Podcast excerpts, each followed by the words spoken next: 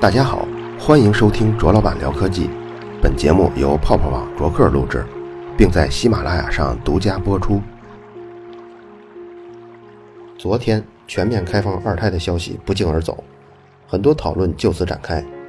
后来计生委出面辟谣，说没有今年就要开放二胎的政策出台。不过这还是引起了很多人的关注。我们提几组数据吧。从2012年起。劳动人口第一次出现了绝对值上的下降，此后持续就是每年减少三百到四百万人，每三年呢就是大约减少一千万劳动人口。还有一个是现在我国零到十四岁低龄人口占人口总比例的百分之十六点五，而世界的平均水准是百分之二十六，也就是说再过十六年，我国壮年的劳动人口是严重短缺的。还有一个数据。是目前六十岁到七十岁老年人占比是百分之三十，而世界的平均水平是百分之二十六。如果再过十六年的话，这个比例还会更高。基于以上的数字，很多人强烈呼吁开放二胎，并且表示，二胎就算今天开放，也已经晚了十几年。在这轮讨论中，经常出现的一个名词是人口红利。什么是人口红利呢？这其实是一个人口学的统计项目。是可以计算出的一个数字，具体涉及更多概念，咱们就不提了。人口红利高的时候，就是国家中劳动年龄人口占比高的时候，这时候社会中需要抚养的老人跟小孩都相对较少。当一个人口红利出现，必然对应一个三十年后人口老龄化严重的现象，这个就叫做人口负债。这批人老了以后，经济发展跟国家的整个生产力就会大幅的下降。但是我想说的是，如果我们忽视这些人口的细节问题，我在想关于人类利用能量的规律。在原来啊，我忘了是一个科学家呀，还是一个科普作者，他曾经这么写过一个假设。他说有这么一个模型，就是如何判断一个智能生命体它们的进化程度是高是低呢？比如说比较初级的就是这种，这种人只能利用他们所在行星上的能量。这种就算初级，中级的呢，就是他不但可以利用自己所在行星的能量，还可以充分的利用他所在的这个恒星系统中的恒星的能量。而比较高级的呢，就是他甚至可以利用到他星系核心中的能量。如果是以地球来说呢，假如我们现在如果处于高级状态，那么我们就可以利用银河系中心的能量了。但是现在离这个阶段还差得太远太远。大家都知道。这个地球啊，或者说太阳系所处的银河系的位置是在银河系的边缘，在这个位置上，无论是恒星还是行星的密度都大大低于银河系中心的密度。还有一个，就是说以超新星爆发为例，这种巨大的能量爆发的事件来说，在银河系中心也是远远多于地球所在附近位置的。还有类似星系间的碰撞啊，黑洞的产生或泯灭呀，这些剧烈的能量事件。在银河系中心都远远多于地球所在的位置。那么现在我们假设啊，真的有这种高级的生命体，他们可以利用十倍、一百倍乃至一百万倍强于地球的这种能量。那这种生命体，他们会对地球的能量和地球上的生物感兴趣吗？或者他们会认为地球、太阳是一个有价值的能量的来源吗？因为他们毕竟还是要吸取能量嘛。所以我感觉从这个角度上看，他们应该不会对地球有什么兴趣的。就像我们拥有了一整个粮仓之后，我们还会为有一种工作工作一天才能得到一粒米感兴趣吗？所以我觉得，在这些高级的生物心中，对地球的估值应该近乎为零，就没什么利用价值嘛。想到这些呢，是跟最近介绍的电动汽车还有小牛电动车有关系。咱们曾经说过。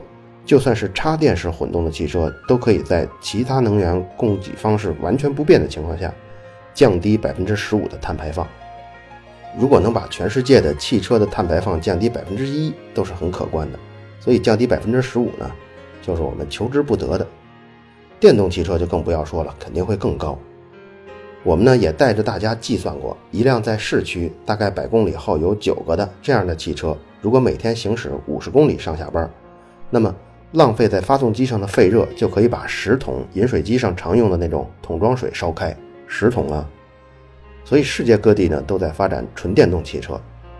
如果我们再假设，现在的电动汽车污染的这种排放啊，包括温室气体啊，还有一些毒素啊，排放是普通燃油车的百分之一，那就是给了人类一个更大的利用电能的空间。我们呢就把大部分的能量能转换成电能就用电能来代替传统的这种化石能源，不单单只有汽车了，也许以后还会有挖掘机呀、啊火车呀、飞机呀，或者一些工厂的机械臂啊，全部都采用电能。而且我们也假设，我们成功解决了各种电网的配置啊，包括电动汽车的充电问题啊，还有供能系统的这些迭代啊，所有所有的细节我们都能解决的完美解决。那我们就可以不用担心这个污染的绝对值，而大力的使用电能。但是，直到我们利用的总能量是之前的几百倍的时候，这时候污染的绝对值呢，就已经又和从前我们用燃油、用化石能源又差不多了。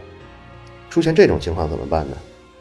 也许那时候因为能量资源很多的情况下，也可以供更多的人来生存在地球上，所以那会儿地球的人口就已经挤得已经挤不下了，就需要去移民到其他的星球。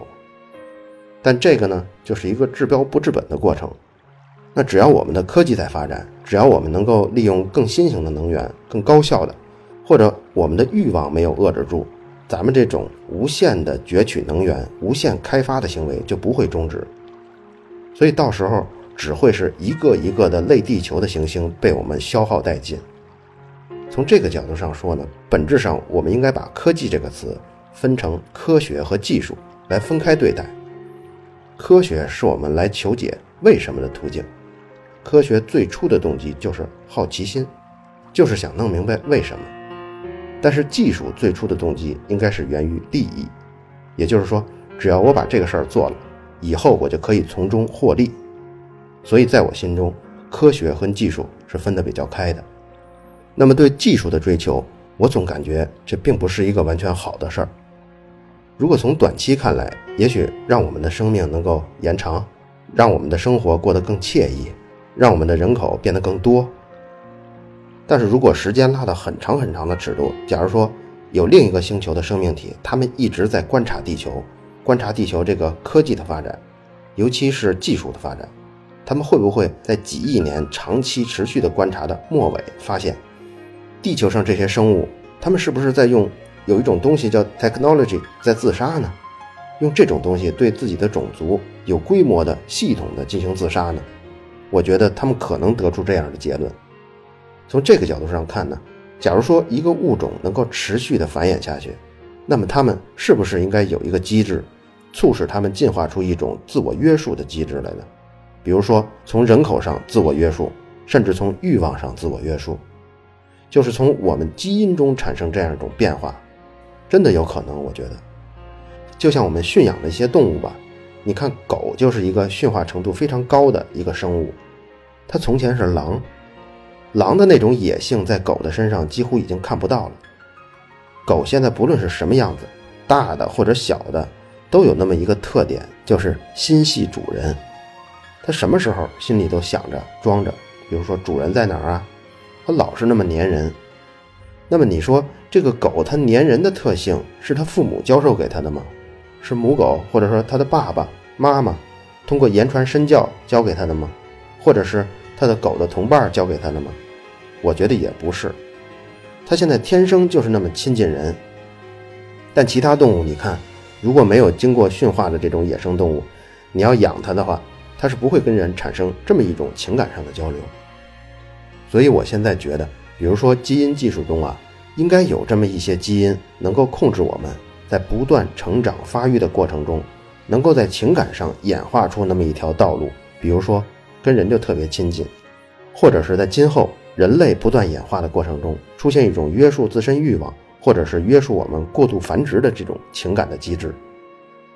当然，这只是我一个美好的想法。所以从这个角度上来说呢，我认为科学还是比技术更加迷人。转过来说，开放二胎、计划生育的这个政策，我是一个支持者。我想说，计划生育其实就是一种尚未融入我们基因的一种约束我们过度繁殖的机制，这种是通过政令下达的。这项计划让我们在三十年间少生了数亿人。如果这些人真的生出来，现在估计大家都没什么闲心听广播节目了，都各自找范哲去了。跟现在在印度发展的比较不行的，比如像克什米尔邦差不多，不但经济不行。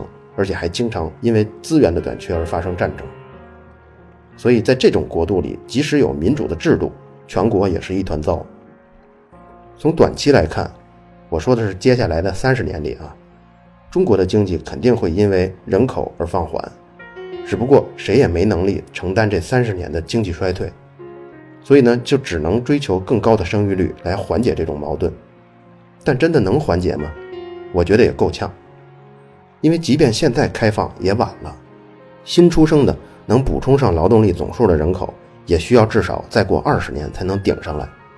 所以现在放开跟不放开，对延缓这种人口负债时间上其实差不多。但一旦放开后，人口没有控制住，之前几十年的计划生育成果，不说付诸东流吧，也被削弱了很多。因为这次补充上来的人口红利，在三十年后还将成为下一次的人口负债。一次计划生育要完整的经历一次人口红利，一次人口负债，一次经济衰退，之后人口年龄分布才会逐渐平衡，总数才会下降。这样经历这样一个整个的过程，计划生育才算完成了减少人口的目的。担心这个过程中劳动力减少，社会经济大幅衰退，我觉得是一种传统的思路。为什么这么说？那是在互联网大潮还没来之前。我们举个例子吧，微信在中国很火吧？其实美国也有，叫 WhatsApp。去年 WhatsApp 被 Facebook 以一百九十亿美元收购了，可是这个公司的员工一共五十五人，一百九十亿的体量啊！我们可以放眼看看全世界，比如像美航，就是美国航空公司；美国铝业公司；联合爱迪生公司；哈雷戴维逊公司，就是那个摩托企业，这些企业。它的体量大约都是在一百七十亿到一百四十亿之间，可是这些企业的员工数量可都是几万乃至十几万的规模。这就是传统企业单人创造的价值跟互联网公司单人创造价值的最夸张的比例。